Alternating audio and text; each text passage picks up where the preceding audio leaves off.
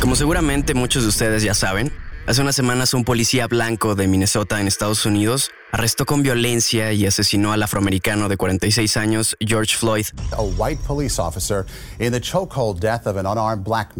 Hay un video terrible donde se muestra cómo por casi nueve minutos el policía lo asfixiaba con su bota mientras George estaba con las manos esposadas, boca abajo en la calle, tratando de salvar su vida diciendo no puedo respirar. Este fue uno de los múltiples casos que se dan cada año de abuso policial y racismo en Estados Unidos. Y las cosas no se quedaron así.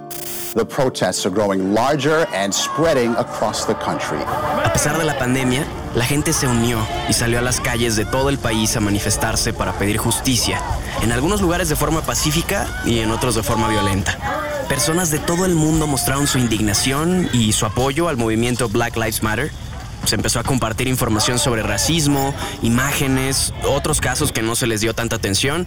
Y el martes 2 de junio las redes sociales se plagaron de cuadros color negro con el hashtag Blackout, Tuesday.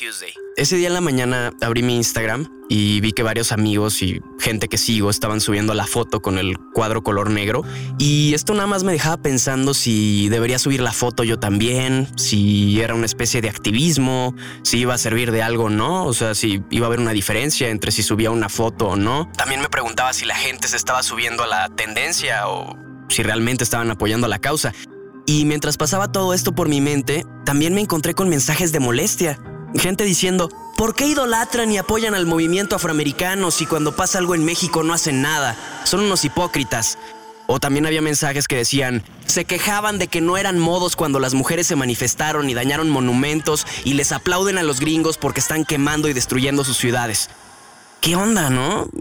Y otros mensajes de cómo se pueden indignar por el Pizzagate, una red de prostitución infantil donde están involucrados varios famosos, incluyendo el presidente Trump, y nunca han dicho nada de las mafias de prostitución infantil que hay en México. Comparaciones y quejas de que por qué a unas cosas sí les dan importancia y por qué a otras no. Y sí es cierto, pero ah, no podemos dividirnos así en estos momentos. Juzgar estas cosas solo nos va a separar, nos paraliza. Incluso yo me estaba confundiendo al punto en que dije, bueno, entonces no voy a compartir nada, no, no voy a decir nada, porque si digo algo soy un hipócrita. Y si no digo, me estoy tapando los ojos ante una realidad innegable. Así que no subí la foto con el cuadro color negro, pero seguí la sugerencia del hashtag y ese día lo dediqué a compartir información no solo para apoyar al movimiento afroamericano que pedía justicia para George Floyd, sino también información sobre el racismo y el clasismo que vivimos en México finalmente es la realidad más cercana que tengo. Es completamente válido sentirnos indignados por las situaciones de ambos países o de cualquier país. Y si el movimiento en Estados Unidos nos ha hecho voltear a ver a nuestros propios problemas que no hemos resuelto, adelante, convirtamos esos sentimientos de impotencia y rabia en acciones. Pongamos estos temas incómodos sobre la mesa. El racismo es el síntoma de una enfermedad mucho más grande de este país. De este país. Tenemos que informarnos, reflexionar y entender que no solo subiendo una foto las cosas van a cambiar. Hay una responsabilidad social. Tenemos que ser objetivos y darnos cuenta de que en México claro que somos racistas. Y luego dicen, no, no, no, somos clasistas, como si fuera menos peor. O sea, somos las dos cosas. Pero lo hemos normalizado tanto, es tan común, estamos tan metidos en el problema, que es difícil verlo. Llega un alguien de algún rancho y también los propios gente morena les dicen pinche indio. Algunos hasta dicen que hay que mejorar la raza, como si tuviéramos que blanquearnos, y dicen que por eso somos mestizos, la mezcla de nuestros antepasados indígenas con los españoles. Pues no, resulta que eso de ser mestizos es falso y sumamente racista. Ese es un concepto desarrollado para crear la ilusión de igualdad entre los mexicanos y jamás buscó el equilibrio entre poblaciones supuestamente fusionadas, como españoles e indígenas. Esto lo único que hizo fue obligarnos a adaptar costumbres europeas y rechazar las indígenas. Excluyó poblaciones mexicanas como los afrodescendientes, los asiáticos, los judíos y también ignoró el mayor mestizaje que hubo en México, el de la población afro con indígenas. María Elisa Velázquez, del Instituto Nacional de Antropología e Historia, señala que el racismo, ya como un discurso y una ideología, funciona en México desde el siglo XVIII, dándole todos los atributos negativos a las personas negroides o indígenas de América. Dice que el concepto de raza, importado desde Europa y ya sin ninguna evidencia científica que lo respalde, parte del aspecto físico, pero engloba además la historia, el origen, la lengua y la moral para justificar la falsa superioridad y la dominación de unas personas sobre otras. En los últimos años se han llevado a cabo varias polémicas en torno a las nociones de raza y mestizaje. Como bien sabemos, estos términos han formado parte central en la formación de los estados-nación a lo largo de los siglos XIX y XX y, entre otras cosas, han justificado la ignorancia, invisibilización, menosprecio y racismo hacia varias poblaciones que han formado parte de la sociedad mexicana, como la de los afrodescendientes. Mientras el concepto de raza se ha ido desechando, el racismo ha cambiado generación tras generación desde los indios que no podían caminar por la misma banqueta que los blancos durante la colonia, hasta los insultos contra Yalitza Aparicio por ser nominada a los Oscar.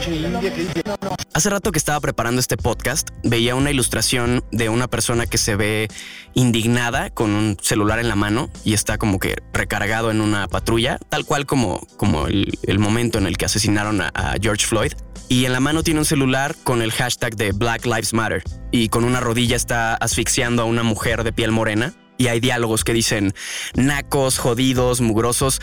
Y es que todas esas palabras, o sea, chacha, criada, nacos, son el I can't breathe, el no puedo respirar de Floyd que lleva años asfixiando a millones de personas en México. Pero a ver, ¿qué es el racismo? Según la RAE, es la exacerbación del sentido racial de un grupo étnico que suele motivar la discriminación o persecución de otro u otros con los que conviene.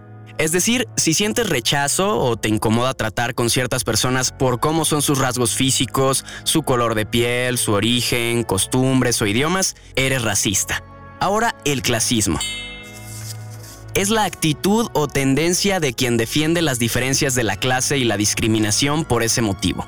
Es decir, tratar diferente a las personas por su condición socioeconómica. A estas alturas hay gente que cree que el pobre es pobre porque quiere o porque es flojo y no trabaja. no. O sea, puede que haya casos, pero sobre todo esto es sistemático. La situación actual es que tu color de piel, algo que nadie elige al nacer, determina en gran parte las oportunidades que puedes tener para tu vida. En el 2017, el INEGI publicó los resultados del estudio sobre la movilidad social intergeneracional que, entre otras cosas, por primera vez muestra los resultados de una encuesta donde le preguntaron a la gente qué tono de piel consideraba tener. Les daban 11 opciones y cada uno de los encuestados se clasificó. Y cuando hicieron el cruce de datos con las demás preguntas, resulta que las personas con piel más oscura tienen menor cantidad de ingresos y menor acceso a la educación, así como menores probabilidades de mejorar su posición socioeconómica. Y sí, la gente con piel más blanca es la de mayores ingresos y tienen dos veces más posibilidad de obtener un puesto directivo y tres veces más probabilidades de tener estudios universitarios. Casi el 50% de la población de México vive en situación de pobreza. Si queremos combatirla junto con la desigualdad, e incluso la violencia, tenemos que echarnos un clavado profundo para darnos cuenta de cómo la discriminación tiene un papel importantísimo en todo esto. Y es que en México se discrimina por todo. Clase social, religión, peso, género, preferencia sexual. Pero ¿qué pedo? ¿De dónde viene todo esto? ¿Así nacimos? ¿Se nace racista? Más bien esto es algo aprendido. Igual y no directamente por nuestros papás, o tal vez ellos son racistas y no se dan cuenta y así nos educaron. Pero lo que sí influye mucho son los medios de comunicación y la publicidad. Basta con encender la tele o abrir una revista para darnos cuenta de que los héroes son rubios y blancos, los villanos son morenos. El 90% de los comerciales muestra a actrices y actores de piel blanca, y las agencias y marcas que producen estos comerciales hacen casting a veces especificando tal cual no morenos, o pidiendo el clásico look latinoamericano internacional. Y está tan normalizado que si quieres que tu campaña publicitaria pegue, tus protagonistas tienen que cumplir con esas características. Y en un país donde más de la mitad de la población se considera de piel morena, presentar todo esto en los medios de comunicación lo único que provoca son aspiraciones a ser blanco. Desde niños nos dejan la idea de que siendo blanco y comprando esos productos, puedo ser reconocido como rico e importante. Yo me fui de México porque de verdad me iba a morir de hambre porque ya las empresas de televisión no sabían qué hacer conmigo porque decían que era muy gringo En la mayoría de las novelas, películas, series, buscan actrices y actores de piel morena para representar a las y los trabajadores del hogar, la clase obrera, ladrones, secuestradores.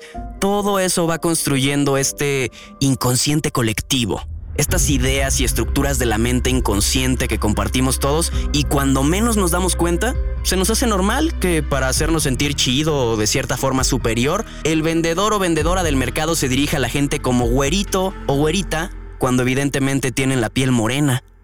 El hecho de que le nieguen a una persona la entrada a un bar, a un antro o a un restaurante por su apariencia física es racismo.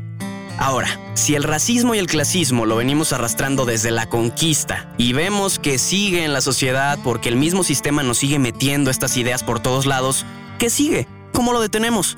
Primero que nada, educándonos. Esto es un asunto de ignorancia y lamentablemente pareciera como un perro mordiéndose la cola. Porque, ¿cómo puede alguien salir de la ignorancia si no tiene acceso a la educación, porque por su color de piel no tiene las mismas oportunidades que un blanco. Quienes más dinero tienen y podrían abrir camino a que la realidad cambie son en su mayoría blancos. Y también hay muchos blancos ignorantes. Basta con explorar en redes sociales el término white sican para ver las cosas que dicen y hacen y descubrir que los más privilegiados no conocen la realidad del país y creen que todos tienen las mismas oportunidades y se defienden diciendo que llamarles white sicans es racismo a la inversa. Y no, no, no aplica porque un blanco jamás ha vivido la discriminación y la falta de oportunidades que alguien moreno. Así de sencillo. Nacer blanco ya de entrada te da privilegios, te hace parecer bonito porque la industria de la moda y la publicidad muestra que lo bello es lo blanco, te hace parecer inteligente, con mejor nivel adquisitivo y como ya lo comenté, te abre muchas oportunidades. Perdón, el hecho de que un actor tenga las posibilidades de ir a Estados Unidos o la persona ¿Qué tiene? ¿Dónde está lo malo? Claro que también son reprobables los ataques a blancos, pero cuando a un blanco se le señala su privilegio y se enoja, nada tiene que ver con el enojo y el sentimiento de injusticia y discriminación que vive una persona de piel morena. Así es que son estos momentos, estas situaciones, las que nos tienen que llevar a informarnos, a entender la realidad en que vivimos y sobre todo a ser empáticos, a ponernos en los zapatos del otro y desde ahí tratar de ver la realidad que esas diferencias son solamente creencias, son ideas. No eres mejor por la pigmentación que tiene tu piel. Somos una sola raza, somos humanos y tenemos rasgos físicos distintos dependiendo de nuestros ancestros y lugar de origen, pero eso no tiene nada que ver con la inteligencia o con nuestro valor como personas. Y por supuesto que he hecho chistes racistas y clasistas y que me he reído de ellos. Desde mi privilegio también hay muchas cosas de las que no me daba cuenta y que poco a poco he ido aprendiendo y todavía me quedan muchas más cosas por aprender y eso no quita que antes haya hecho un daño ya lo decía en el episodio de la cancelación, o sea, pareciera que la sociedad actual quiere castigar hasta el cansancio y vivir con resentimiento, pero también está el otro lado de la moneda, donde podemos cambiar de actitud, informarnos y darnos chance de entender las cosas de forma distinta y actuar en consecuencia.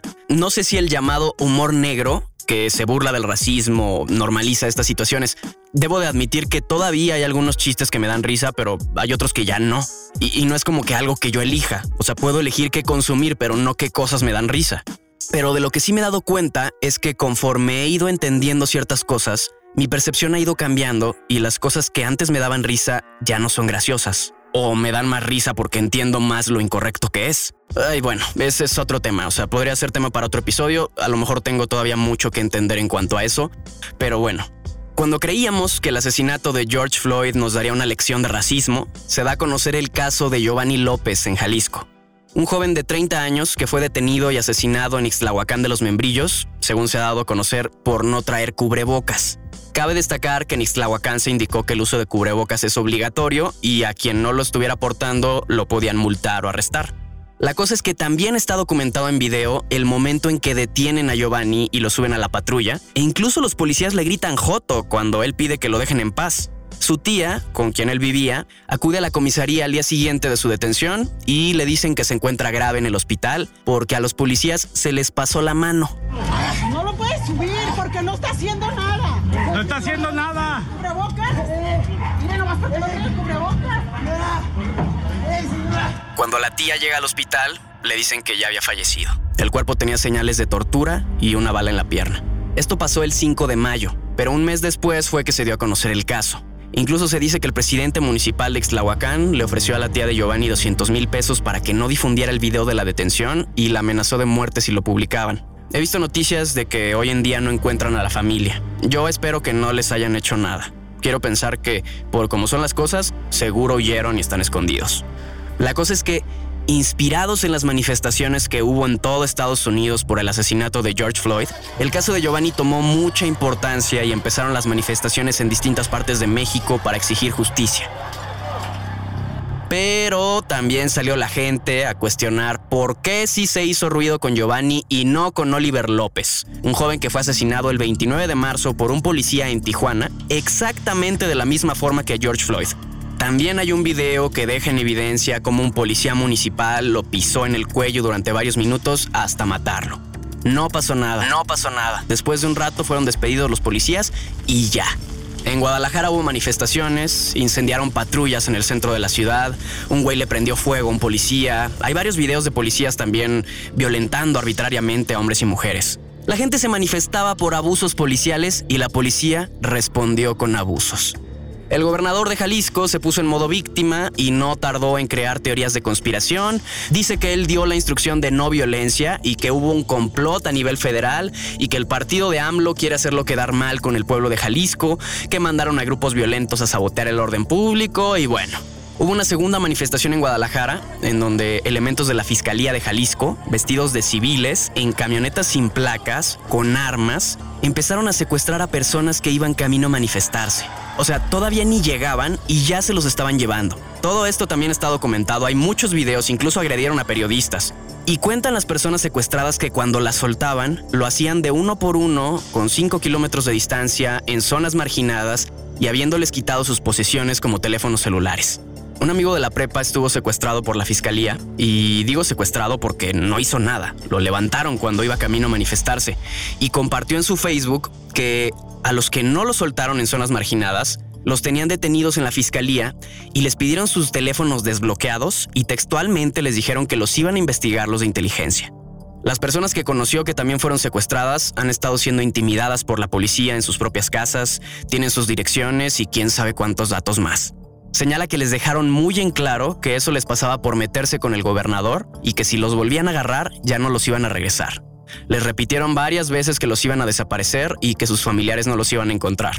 Públicamente se dice que habían detenido a 15 o 20 personas, pero mi amigo dice que fácil tenían 6 cuartos con 30 personas secuestradas cada uno. Dice que no fueron 15 policías, como dice el gobernador, los que no siguieron sus instrucciones de no detenciones ni violencia, sino que eran como 50 policías en la entrada principal de la fiscalía y muchos más en las calles. ¡Qué impotencia, ¿no?